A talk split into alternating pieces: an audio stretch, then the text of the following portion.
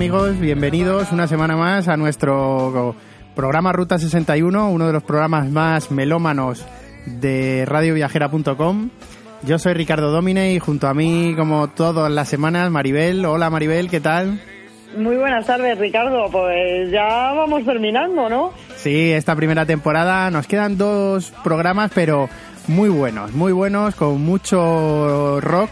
Y hoy, Maribel, nos vamos a una ciudad que muy pocas ciudades en el mundo tienen el histórico musical que tiene la ciudad donde vamos, que además tiene un propio sonido, ¿no?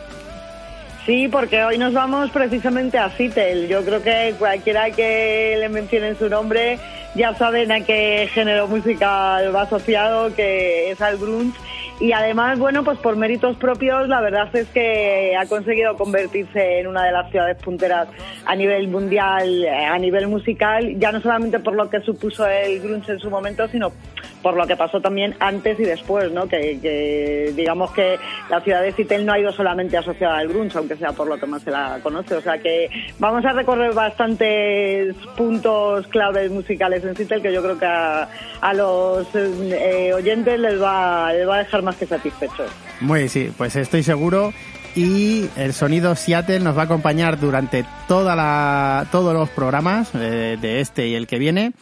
Y vamos a comenzar, aunque no sea con un sonido Seattle puramente, pero arrancamos nuestra visita por la ciudad.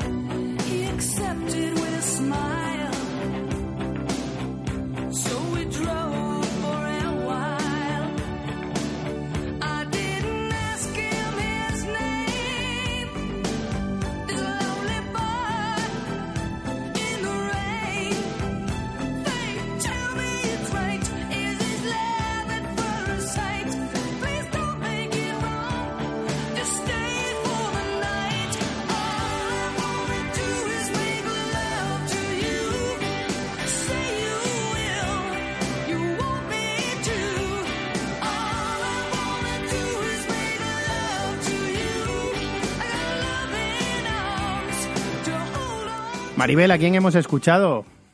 Pues hemos escuchado a las Hart, a las hermanas Wilson, porque como te comentaba antes, aunque curiosamente el nombre de Seattle está asociado siempre al, al grunge, pues como te comentaba también, hay un antes y un después de, del grunge y precisamente uno de los grupos más importantes de rock melódico como fueron Hart salieron precisamente de Seattle, llevan cerca de, de 40 años en activo y vamos, de, de hecho la voz de Ann Wilson está considerada como una de las mejores voces de lo que es el hard rock americano y me parecía una buena pincelada, ¿no? Pues para recordar que ya que dentro de unos minutos nos vamos a meter con otras bandas de otro género totalmente diferente, que Seattle también digamos que tiene ese lado más hard rockero, pues que a lo mejor han popularizado grupos como los, las propias Heart o, gente como Queen's Rights, ¿no?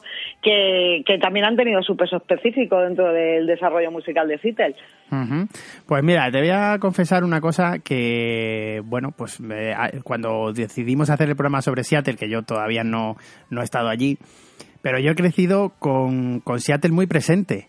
Y te digo por qué. A mi hermano y a mí nos dio por seguir la NBA, cuando yo era adolescente, tendría 12 años o, o por ahí, o 13, y compramos un póster de los Seattle Supersonics de, con Sean Kemp, que era un, bueno, pues un pivot, un ala pivot del equipo, cuando los Seattle Supersonics estaban en su máximo apogeo, que fue a finales de los 80, principios de...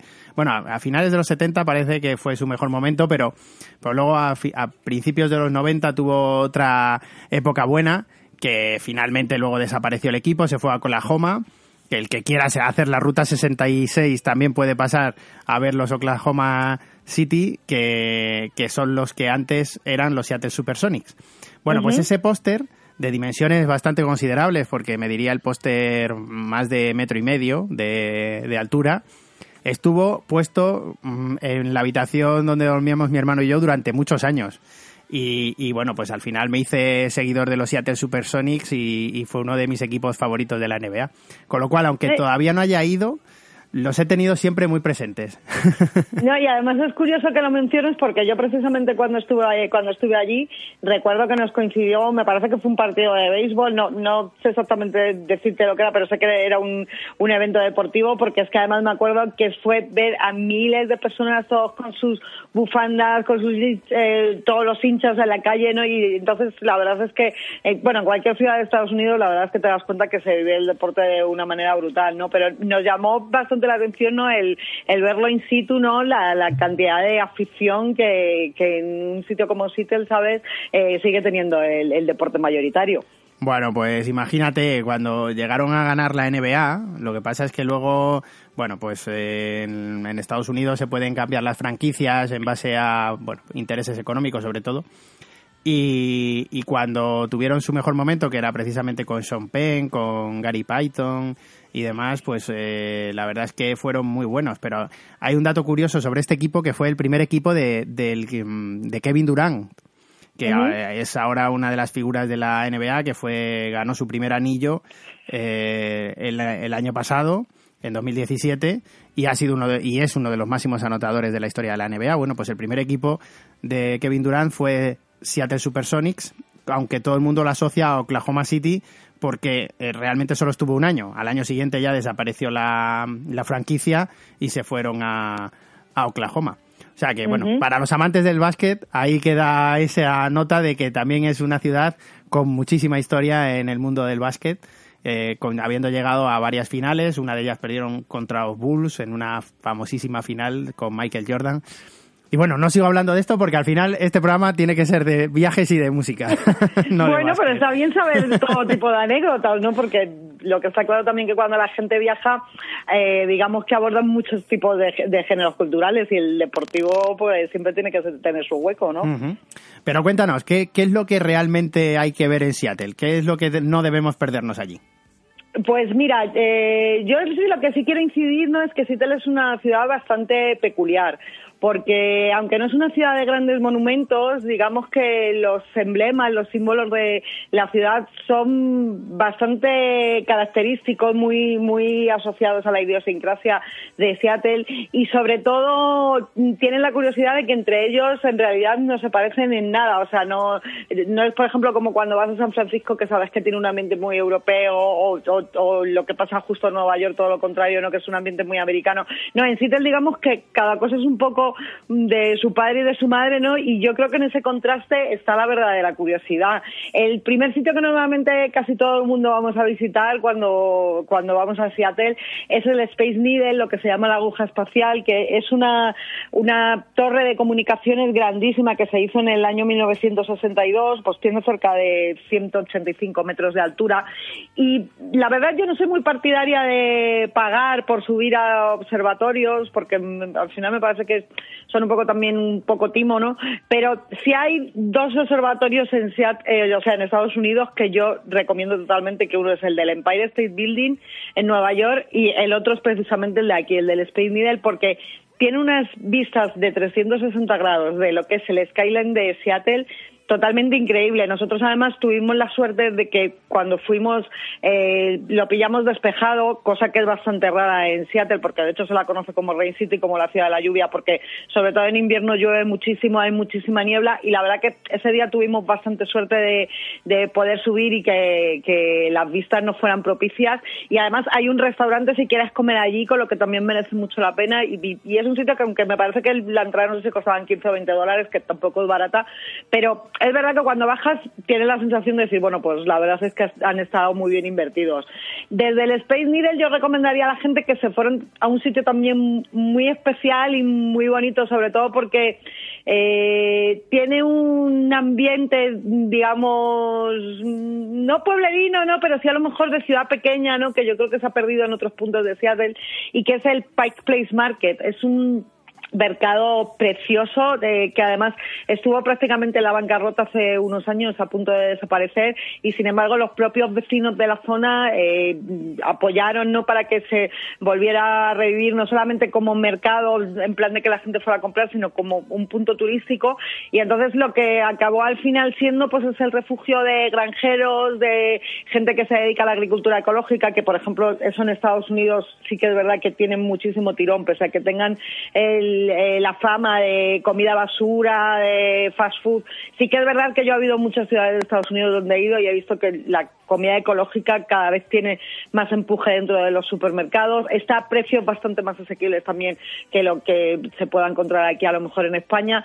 Y entonces es verdad que País Place Market en ese aspecto pues es un sitio como muy entrañable, ¿no? Está todo lleno de artesanos, de autónomos, de gente que trabaja por, por su cuenta.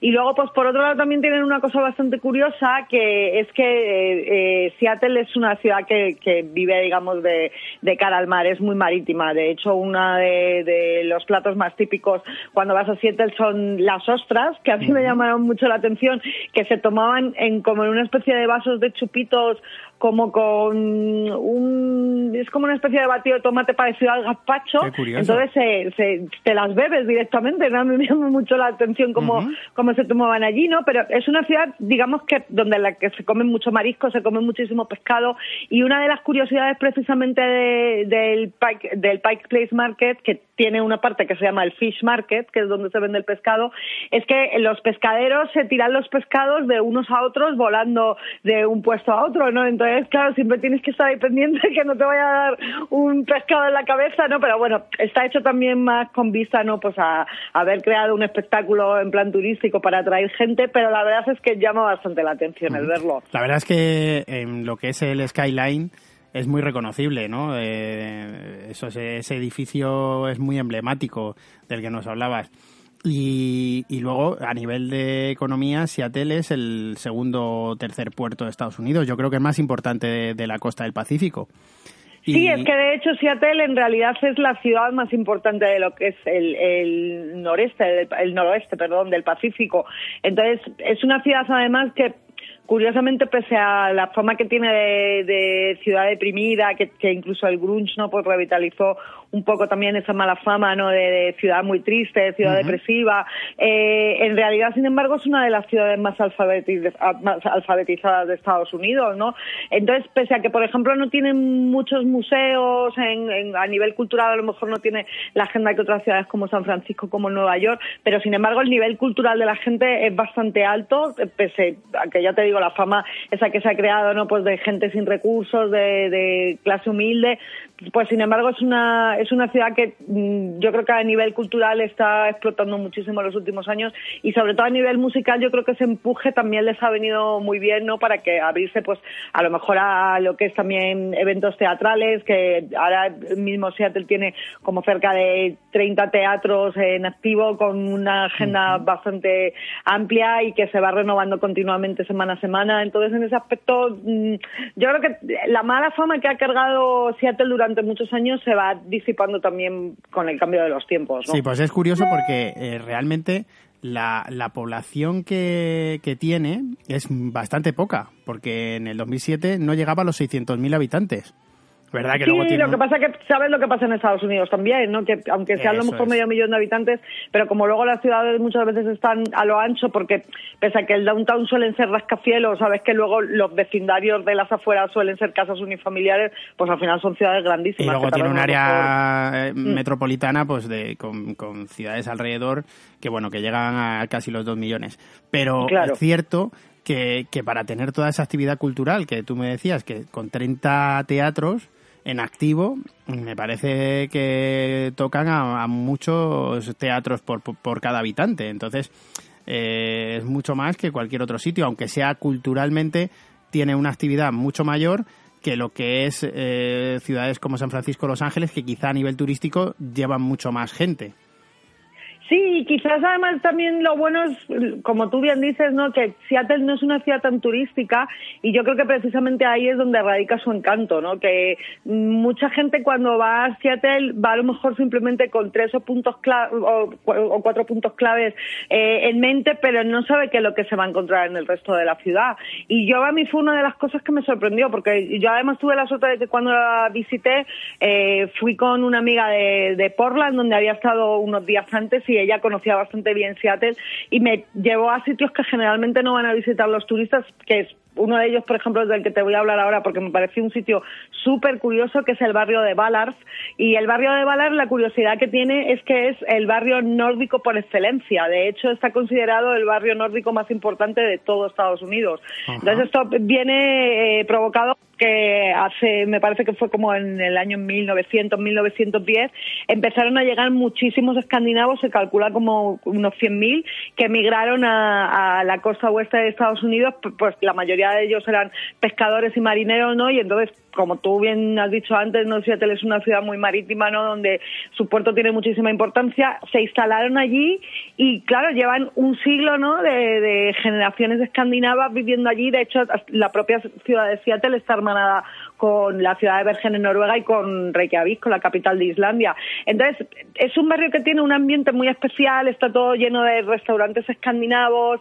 Eh, de hecho, se tiene eh, una estatua levantada a Leif Erikson, que fue el que se supone que el primer escandinavo que llegó eh, a tierras americanas como en el año 1000 o por ahí, unos 500 años antes de que llegara Cristóbal Colón, que eso es algo que siempre se ha hablado, ¿no? De que los vikingos llegaron a América antes de que, de que Cristóbal Colón fuera allí con, con sus barcos. Y entonces en ese aspecto pues tienen su, su centro nórdico, tienen museos, tienen un montón de actividades culturales y me parece una forma súper bonita, ¿no? De, de haber sabido mantener lo que es un grueso de inmigración nórdica realmente importante en una ciudad como Seattle, pues que yo creo que eso que muchísima gente que va a Seattle no se puede imaginar que se va a encontrar un barrio escandinavo allí.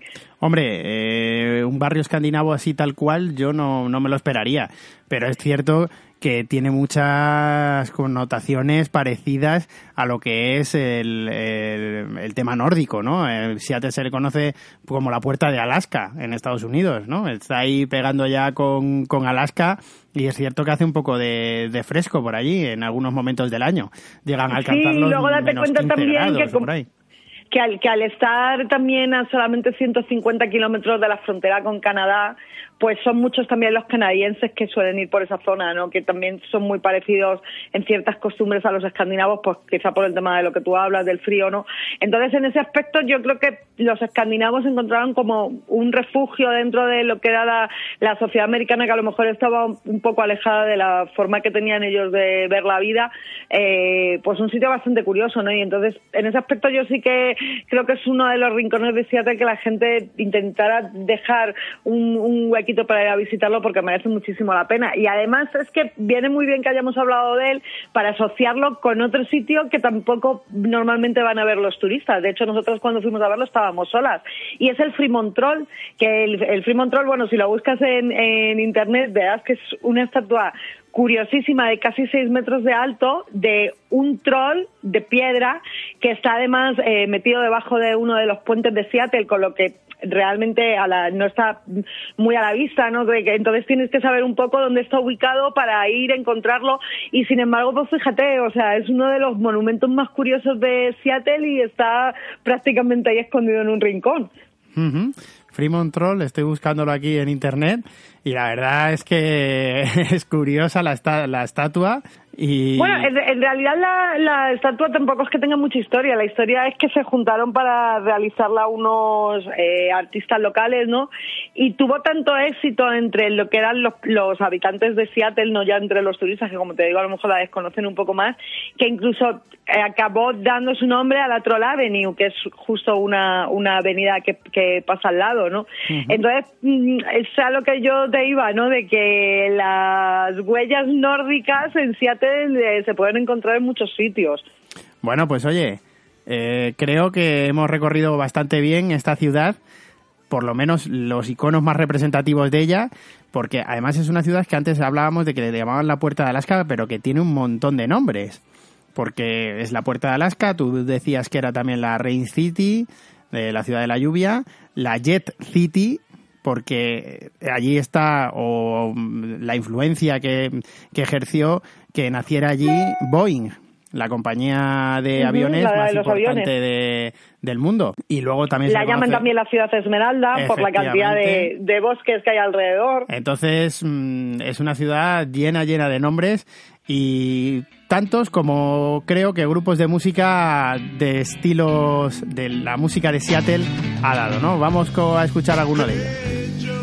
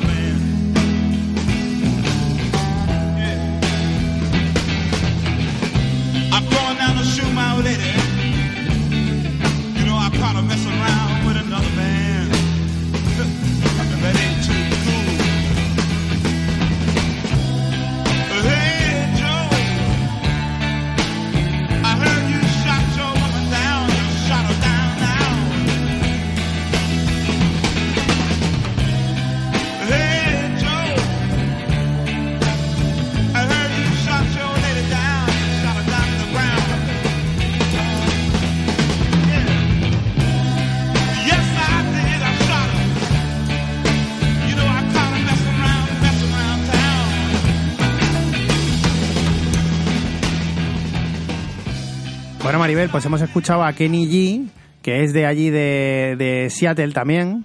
¿O no? Ah, pues mira, yo eso no lo sabía.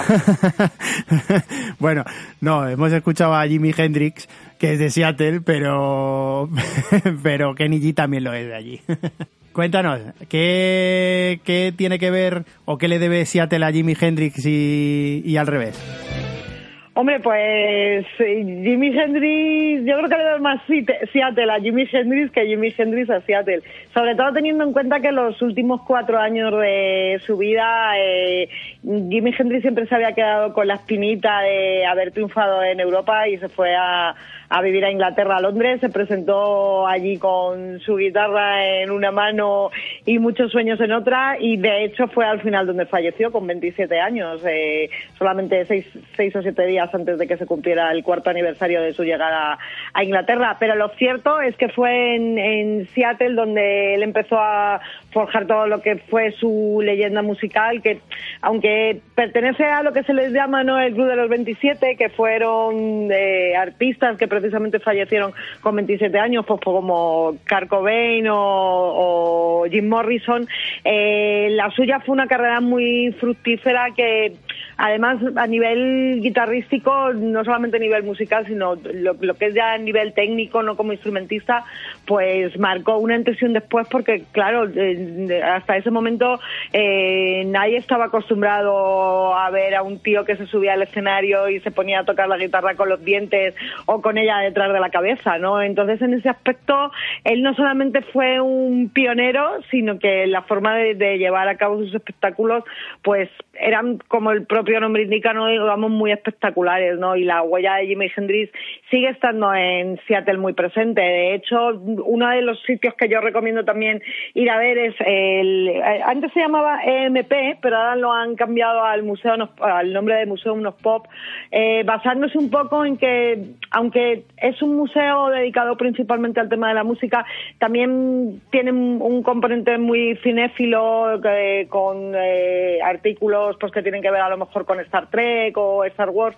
Y entonces digamos que para eh, ampliarlo no respecto a lo que ha sido toda la cultura pop no pues han decidido cambiar el nombre pero bueno en realidad el sitio es el mismo. Es un edificio muy curioso además de, por, de ver desde de, de fuera porque es tipo el Guggenheim eh, la, la forma de la arquitectura.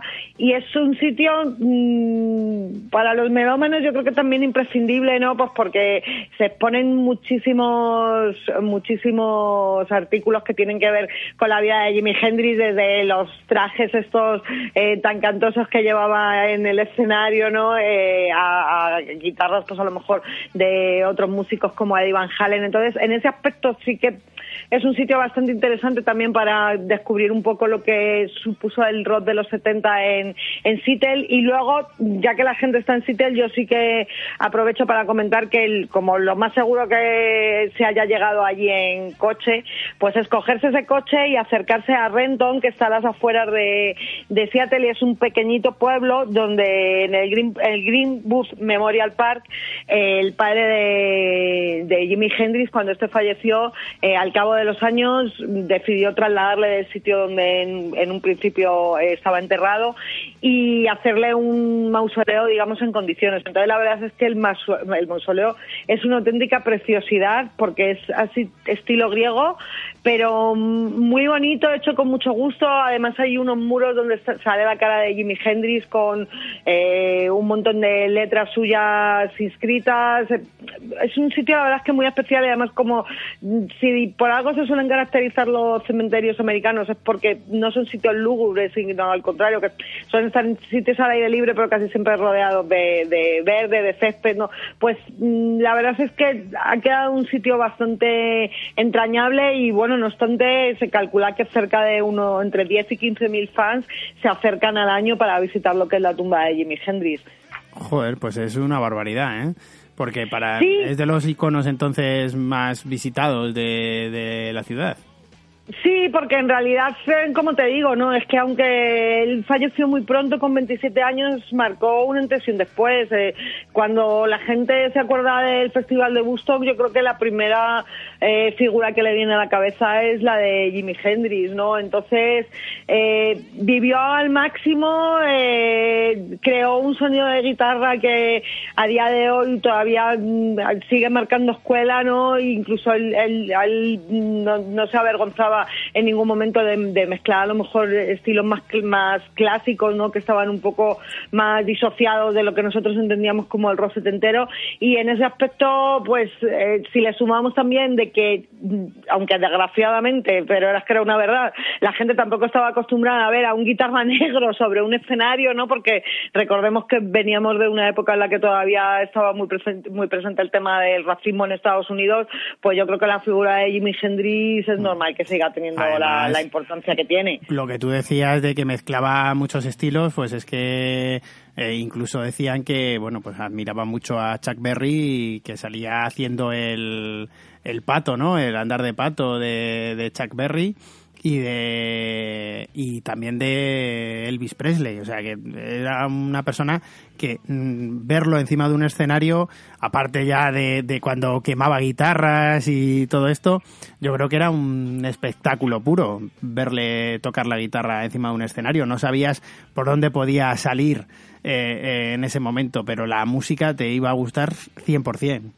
La verdad es que a mí me hubiera gustado verle en directo. También a mí otra de las cosas que me encantó de Jimi Hendrix no fue que mm, fue un tío muy racial en el aspecto de que también le encantó trabajar con lo que eran los, los grandes mitos de, los músicos de color de su época, pues como fue a lo mejor Tina Turner o, o Sam Cooke o incluso Little Richard, ¿no? Entonces parece que se hizo también como una especie de gueto, ¿no? Eh, negro en ese en ese aspecto, ¿no? De que, de que Jimi Hendrix siempre eligió a gente de, de su raza para trabajar y luego, sin embargo, curiosamente, cuando llegó a Inglaterra, lo primero que pidió fue intentar a poder hacer una, una jam sesión con Eric Clapton, que curiosamente de él siempre se ha dicho ¿no? que, que ha sido el, el, blanco que tenía alma de negro a la hora de tocar, a la hora de tocar la guitarra, ¿no? Efectivamente. Bueno, pues el bueno de Jimmy fue una pena que nos abandonara a los 27. Marcó ahí una leyenda, pero desde luego ha sido uno de los grandes músicos y más reconocibles de, de la historia. Vamos ahora a escuchar otro poquito de música y nos vamos de verdad al llamado sonido de Seattle.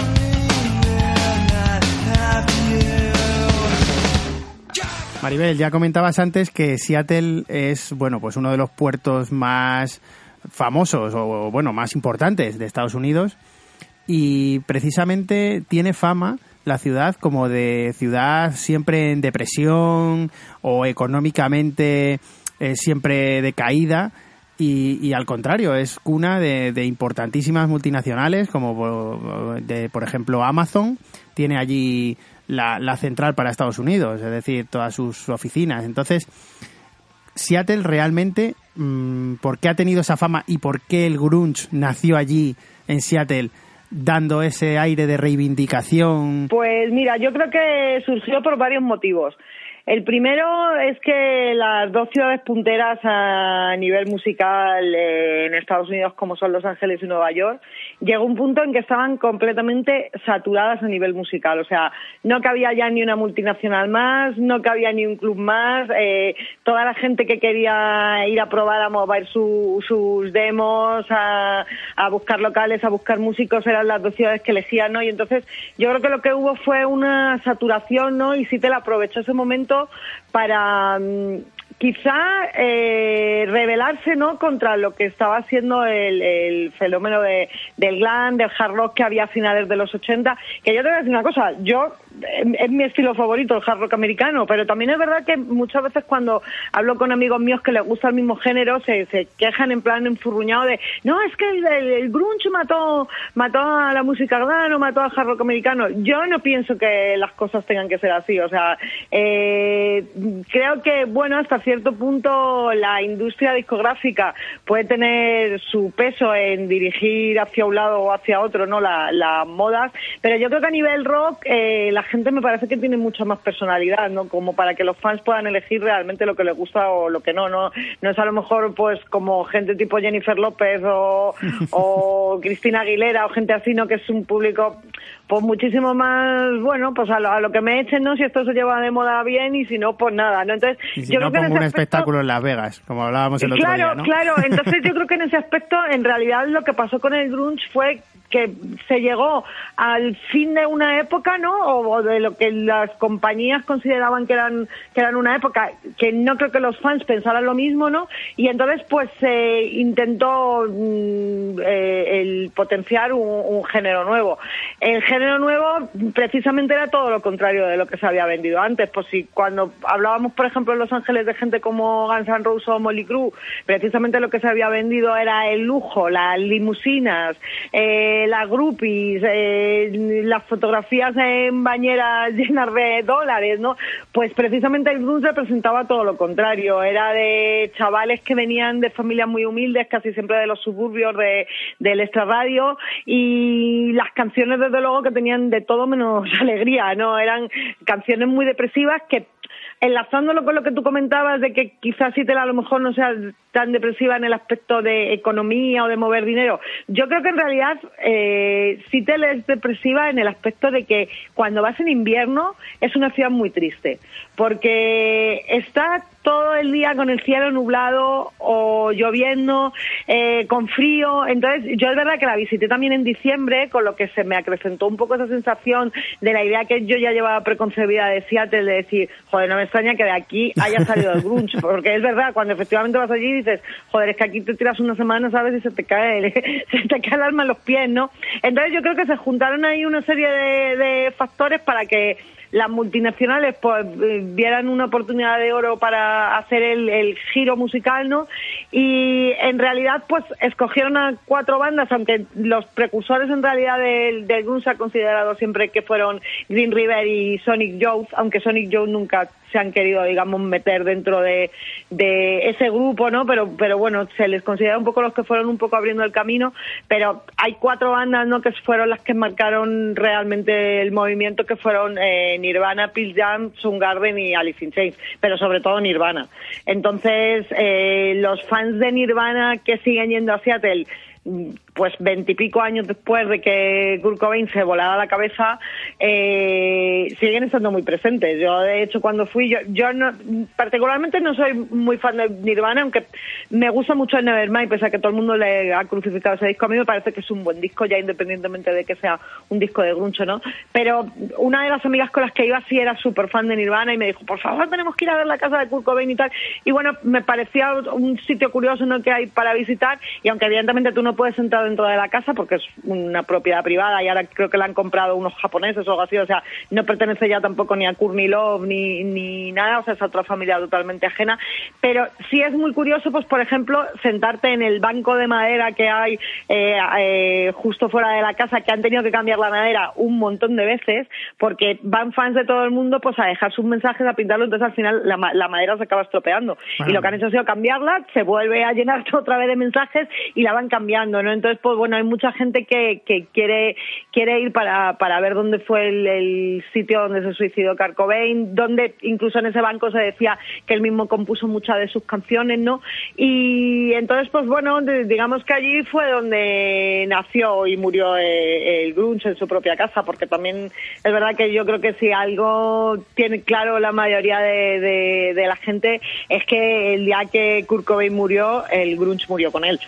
Hombre, eso yo recuerdo perfectamente el día que Kurt Cobain murió, pero lo que te iba a decir antes es que eh, menos mal que a la gente le da por sentarse en el banco y poner allí sus historias, porque le podía dar por bañarse en la piscina desnudo, ¿no? Por, por hacer el, el remake de la portada de Nevermind, ¿no? Sí, lo que pasa es que ya te digo que las medidas de seguridad que hay hubiera sido más duro para los japos, son bastante importantes, además tienen unas pedazos de vallas que no veas, sobre todo por eso, ¿no? Pues porque la familia que vive allí ya no tiene nada que ver con la industria musical, pero tienen que lidiar todos los días con un montón de fans, ¿sabes? Que van a ver cuál era la casa de Kurt Cobain, ¿no?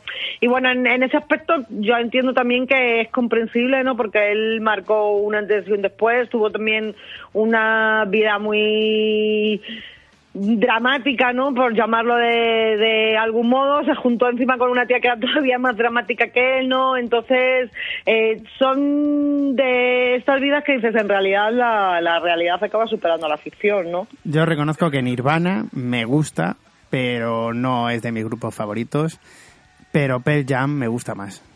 Hombre, para mí Pearl Jam está en el luz de Nirvana, ¿eh? Me parecen unos tíos muy grandes, muy grandes, de los mejores de la música. Además, yo te voy a mencionar una anécdota, que ya hablaremos de Pearl Jam en, el próximo programa con tranquilidad, porque yo creo que se merecen un buen bloque, Ricardo. Pero yo sí, por ejemplo, te voy a mencionar la anécdota de que cuando Pearl Jam tocaron aquí por primera vez en Madrid, que fue, no sé si fue a principios de los 90, tocaron en la sala Revolver y ellos se bajaron su propio sus propios instrumentos, ¿sabes? Sus amplificadores, o sea, porque ni siquiera traían rodis. O sea, ¿quién les iba a decir entonces, no, a, a Pete que pues 20 años después se habrían convertido en, en, uno de los grupos más importantes de Estados Unidos? Y yo la verdad es que cuando ves a la gente empezar desde tan bajo, ¿no? Y con tantas ganas, pues la verdad es que me alegro por ellos. Y además es que el nivel siempre me ha caído muy bien. Pues, siempre muy buen punto. Lo que, lo que te decía antes cuando decías que, que cuando murió Kurt Cobain se acabó el, el grunge, creo que se acabó la imagen del grunge. Es decir, ahora mismo eh, a, a Jam yo creo que la gente ya no lo asocia al grunge. Ahora mismo ya es más rock. Pero lo que era la imagen del grunge sí que es verdad que, que bueno, pues Kurt Cobain la, la creó y la destruyó. Y luego ya quedó pues para, para el que amara realmente ese estilo que su señora Courtney Love, que, que, siempre ha dado que hablar y, seguirá dando que hablar, yo creo, hasta, hasta el final de sus días. Pero bueno, en general, Nirvana ha sido un, un icono de la música de Estados Unidos y de todo el mundo, yo creo. Sí, y además ya finalizando con, con el tema de lo de Nirvana, yo también mencionaba a Courtney Love, sí que me mm, gustaría recomendar a los oyentes que no lo hayan visto. Hay un documental bastante curioso que se llama ¿Quién, llamó a eh, ¿Quién mató a Kurt Cobain? Perdón, que a mí me llamó muchísimo la atención, ¿no? Porque la sombra que ha planeado siempre sobre Courtney Love es que fue ella la que la que empujó o a que Kurt Cobain se suicidara o que se hiciera pasar por un suicidio su muerte, ¿no? Entonces es un documental bastante curioso, ¿no? Que explora bastante bien el lado oscuro de, de Kurmilov y que plantea bastantes dudas acerca de hasta qué punto eh, Kurt Cobain fue responsable de su muerte o fue inducido o es, es un documental bastante bastante curioso y además a nivel musical yo creo que también tiene tiene un punto bastante original, ¿no? Entonces yo creo que es para tenerlo en cuenta antes de ir a Seattle.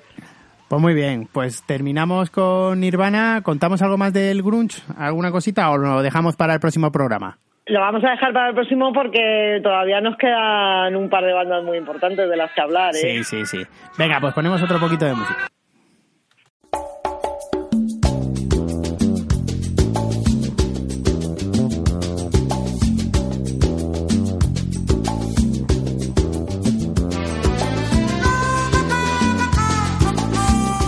Maribel, y esto que hemos escuchado no tiene nada que ver con el grunge, pero lo tenía que meter. Porque... Es que es una serie mítica, Ricardo, hombre, Es que al lado de Seattle está Roslin, que es un pueblo, bueno, pues donde se grabó la serie de la que era la sintonía este que hemos escuchado, de las aventuras de Joel Fleischman, ese médico neoyorquino que se destina a Alaska, ¿no? Doctor en Alaska. La verdad es que para mí es una de mis series más míticas de, televisión.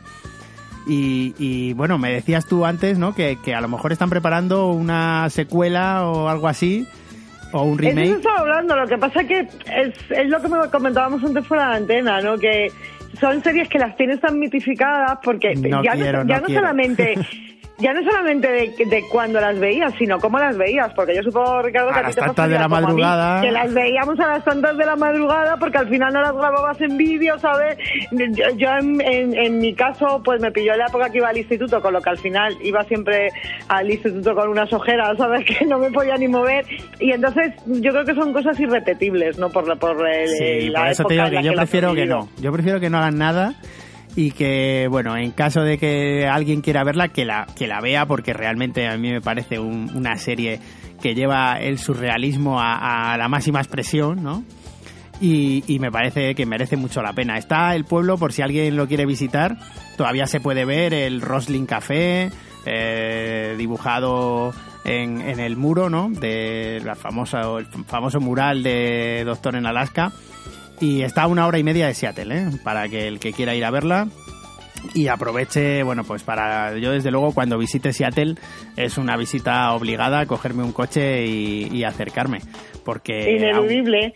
Bueno, y además ahora que has comentado también eh, lo de Doctor en Alaska, también comentar que en la zona de Seattle se han grabado también lo que fue, no sé si ahora esta última, porque yo esta última no la he visto, pero lo que fue la primera temporada de Twin Peaks. Sí, efectivamente, efectivamente. O sea, hay, hay un montón de, de películas y de series que, que, bueno, pues mm, se han grabado en Seattle. Eh, algo para recordar, que lo, lo, hablábamos también antes, ¿no? Que me comentabas, Sí, porque está allí el Lake Union, que aunque no se puede visitar por dentro, porque era tal la, cantidad de turistas que se acercaban a verlo, que al final, digamos que se ha hecho en plan urbanización privada, pero sí se puede ver desde fuera y merece mucho la pena, es el Lake Union, el lago Union, que son casitas flotantes, que era la, casa donde vivía Tom Hanks, ¿no? Y la verdad es que es un lago súper bonito de ver, con todas las casitas, es un sitio idílico, es decir, que envidia a la gente que vive aquí, ¿no? Y entonces pues bueno, para que para el que le guste el cine, yo la verdad que fue también uno de los sitios que más me moló de, de Seattle.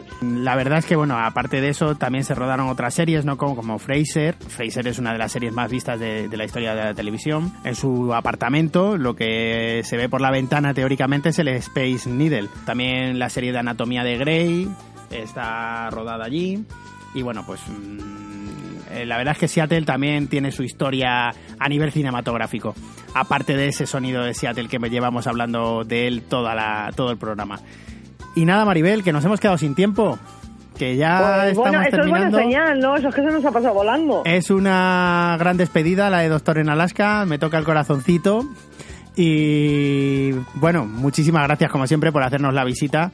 Que todavía nos queda la mitad de la visita para el próximo programa y para terminar la temporada. Y Maribel, todo el que quiera seguirte tiene una guía completísima de, de Seattle y de cualquier otro sitio que haya visitado Maribel en miliumviajesporelmundo.com, ¿verdad? Pues allí, allí me podréis encontrar donde semanalmente seguimos publicando artículos. Efectivamente, y sobre todo buena música. Nos vamos hasta la semana que viene. No olvidéis darle a like en todas las redes sociales, bajar nuestros podcasts de Ruta 61 y la próxima semana más y mejor. Un beso, Maribel. Un beso, Ricardo. Chao.